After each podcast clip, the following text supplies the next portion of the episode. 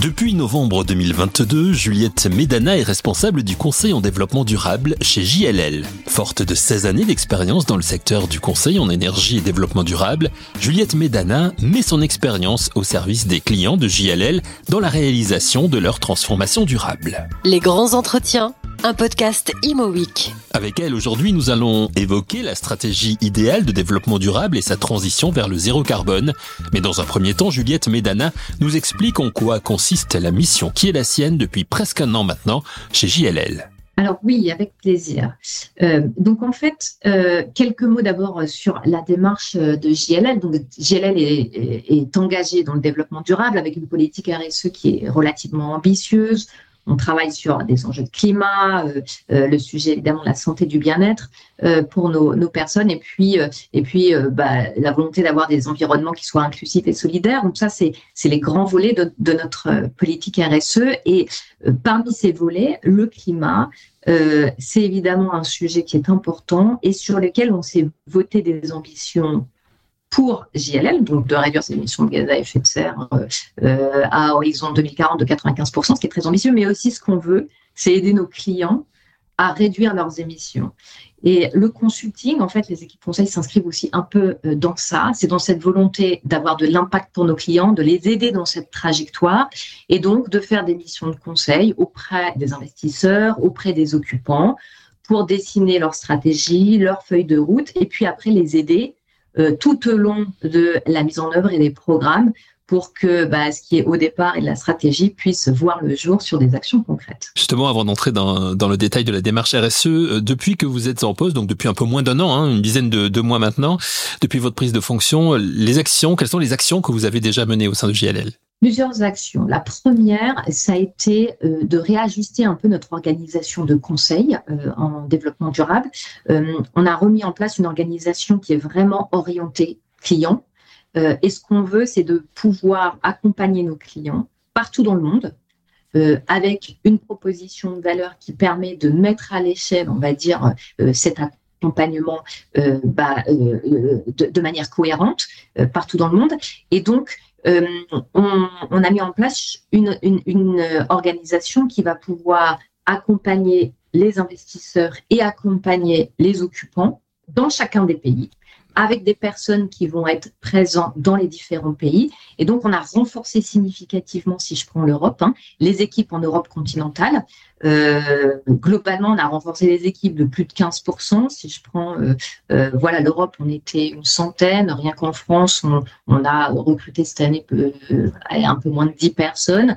L'objectif étant de pouvoir être aux côtés de nos clients, de parler la langue et de pouvoir les accompagner dans ce sujet qui, somme toute, reste compliqué. Quels sont les pays, justement, dans lesquels vous êtes implanté Alors, on est implanté partout dans le monde. On est une organisation qui est mondiale.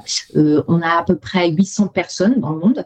Euh, et en Europe, ben, on va avoir une présence au UK, en France, en Allemagne, euh, en Pologne, en Espagne, etc. Donc, euh, globalement, on arrive quand même à couvrir tous les pays.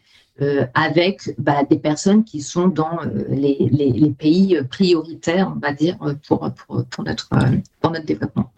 La démarche RSE est une évidence hein, aujourd'hui. Est-ce que les entreprises immobilières, est-ce que vous en avez euh, ce sentiment? Est-ce qu'elles en sont pleinement conscientes aujourd'hui? Alors oui, j'ai envie de dire, euh, euh, la prise de conscience, elle est là parce que d'abord, il y a une pression réglementaire qui est importante, et puis les acteurs du monde de l'immobilier ont bien compris que les risques qui pesaient sur la réactivité étaient matériels, euh, et que ça avait un impact sur la performance aussi de l'activité. Donc, euh, euh, donc oui, j'ai envie de dire, la prise de conscience, elle est là et elle se traduit par des engagements relativement forts qui ont été pris. Si on regarde en Europe, par exemple, 76% des actifs sous gestion ont pris des engagements pour s'aligner sur les accords de Paris. Donc c'est plus anecdotique en fait, c'est la majorité des acteurs qui s'est engagé. La, la, RSE est essentielle aujourd'hui, et notamment quand on parle de, de recrutement. Alors j'imagine que ça vous concerne, vous, chez JLL, mais également euh, vos partenaires et, et, vos clients. Euh, on parle beaucoup de marque employeur aujourd'hui. Est-ce que cette marque employeur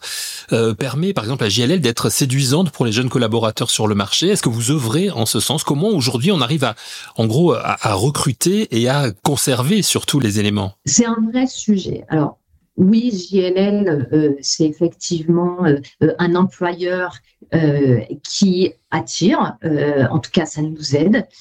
Pour autant, ça, ça, reste difficile de recruter dans le développement durable parce qu'on manque de talents. et donc, du coup, on œuvre beaucoup, d'une part, pour essayer de communiquer sur ce sujet, et faire savoir qu'on on, a besoin de talent. Euh, et d'autre part, on a aussi développé une académie en interne pour former euh, nos équipes, parce qu'en fait, le développement durable, on en fait dans le cadre du conseil, mais aussi notre objectif, c'est de former tous nos collaborateurs pour qu'ils puissent intégrer le sujet de développement durable dans leur activité au quotidien. Et donc, on a en propre euh, une académie, un pass qu'on appelle développement, un pass de développement durable, qui vise à former on va dire, nos collaborateurs euh, dans le temps. Une académie au sein de JLL pour former les futurs collaborateurs, notamment en matière de développement durable. Une initiative importante pour à la fois faciliter le recrutement de talents et ensuite conserver ces talents. Aujourd'hui, quelles sont les urgences en matière de développement durable? Comment concilier ces urgences avec le temps long que nécessite le secteur immobilier? C'est la question que j'ai posée à Juliette Medana. J'ai envie de dire, euh, le, aujourd'hui, les ambitions sont prises, mais le passage à l'action, il est quand même euh, relativement compliqué. Euh, si on regarde, euh, donc l'immobilier représente 40% des emplois carbone, et le carbone, ça reste dans la RSE le sujet qui est priorisé par la réglementation et par les acteurs. sur ce carbone, pour pouvoir répondre aux enjeux, il faudrait, si on prend le sujet de la rénovation, faire approximativement 3, 3 3,5% de rénovation par an du parc. À date, on est en ordre de grandeur à 1%. Donc en fait, on est loin d'être euh, au rythme qui serait nécessaire pour atteindre nos objectifs. Euh, et ce qui est difficile, en fait, c'est qu'aujourd'hui, euh, les acteurs de la chaîne, les asset managers, etc., n'ont pas forcément toute la capacité, les incentives pour pouvoir lancer concrètement toutes ces rénovations. Et ça se matérialise, en fait, par un déséquilibre entre l'offre et la demande dans le marché qui commence à donner euh, des signaux de marché tangibles. Euh, et ça, euh, selon en tout cas toutes les études qu'on a fait, ça va continuer à s'accentuer en ordre de grandeur. Si on regarde à Paris, dans le secteur du bureau, on a un déséquilibre dans un ratio 1 pour 3 entre ce que les grands occupants souhaitent d'un point de vue performance de leur building par rapport à ce qui est disponible en stock. Et avec le rythme de rénovation, là encore, euh, ça ne va faire que s'accentuer d'ici 2030. Et donc, au final, ce qui, se passe, c'est que ça se matérialise dans la valeur. Et donc, euh, ce qu'on essaie de faire, c'est d'accompagner, on va dire, tous les acteurs à prendre en compte cette vision prospective de quelle est euh, techniquement la rénovation qu'il faut engager, quels sont les coûts associés, mais aussi quelle est toute la valeur qu'on va pouvoir en tirer, parce qu'il y a un avantage à bouger dans les premiers, entre guillemets, notamment quand on prend en compte euh, l'impact sur la, la, réduction des vacances, euh, l'augmentation des loyers, l'augmentation euh, projetée des rendements de sortie, etc., etc. Donc, ce qui est relativement compliqué, c'est de pouvoir créer ces feuilles de route avec les business cases qui intègrent cette vision prospective et qu'un acteur comme JLL, qui est présent à la fois dans le marché de la transaction, de la location, etc., mais aussi dans la capacité à faire ces études techniques carbone, etc., va pouvoir donner comme signaux, euh, on va dire, assez clean. Et il y a aussi la réglementation. Est-ce que la réglementation, justement, euh, la RE2020, provoque aussi du, du, un peu plus de retard, justement, par rapport aux 1 et 3 que vous évoquiez tout à l'heure? Alors, on va dire que la réglementation, euh, elle ajoute une pression importante sur les acteurs. Et notre lecture, c'est qu'au contraire, donc effectivement, hein, pour faire du neuf, etc., ça va amener des contraintes possiblement compliquées. Mais par contre, ça pousse les acteurs et donc, en Europe, euh, on a une réglementation euh, euh, déjà par rapport aux autres plaques du monde qui est très soutenue avec la taxonomie, la SFDR, donc les réglementations sur la partie plutôt sustainable finance, les performance building, le paquet européen Fit for 55 qui va arriver, etc. Donc, on a un foisonnement réglementaire euh, qui en place, qui arrive, qui met de la pression et qui contribue à faire avancer notamment les investisseurs dans leur feuille de route climat. Justement, de, par rapport à l'aspect international de, de, de, JLL, est-ce qu'il y a des différences d'un pays à l'autre? Enfin, d'après ce que vous venez de dire, il y a quand même une unité en, en Europe. On dit d'ailleurs que la France est plutôt bien située dans, au niveau du développement durable par rapport aux autres pays. Alors oui, c'est tout à fait juste. Donc déjà, l'Europe est bien avancée par rapport aux autres plaques, c'est ce que, ce que je viens d'exprimer, mais mmh. euh, ensuite, au sein de l'Europe, la France, effectivement, elle fait partie des pays les plus avancés. Euh, dans le, on va dire, la réglementation qui a poussé la France à avancer, on va trouver euh, les décrets tertiaires, euh, qui a un impact à la fois sur les occupants, mais aussi sur les investisseurs. Et donc ça, c'est quand même voilà une pression qui, a fait bouger les lignes, la loi énergie-climat, etc. Et donc, quand on compare la France aux autres pays européens, ce qu'on va voir, c'est que le niveau moyen de performance des buildings a tendance à augmenter. Et ce qui fait que euh, les buildings qui sont, enfin les, immeubles, les bâtiments qui sont euh, en dessous de cette norme qui devient moyenne vont avoir un discount vis-à-vis du marché. Là où d'autres marchés qui sont plus en retard, euh, l'Allemagne en fait par exemple partie, il n'y a pas ce niveau moyen d'exigence euh, qui est au même niveau que la France. Et donc finalement, on va avoir du premium sur des buildings qui sont mieux, mais on va pas avoir euh, le même type de discount. Donc en fait, oui, il y a des disparités. L'Angleterre est plus en avance encore que nous, la France est, bien avancée. Euh, les autres pays européens aujourd'hui sont un peu plus en retard. Une France bien placée par rapport à ses voisins en matière de développement durable dans le secteur de l'immobilier, mais il reste encore tellement à faire. Du coup, j'ai envie de demander à Juliette Medana quelles sont les solutions de JLL pour un immobilier plus durable et dans le même temps si elle peut nous donner des exemples. Chez JLL, euh, euh, on a euh, beaucoup d'équipes qui se sont structurées pour pouvoir accompagner nos clients.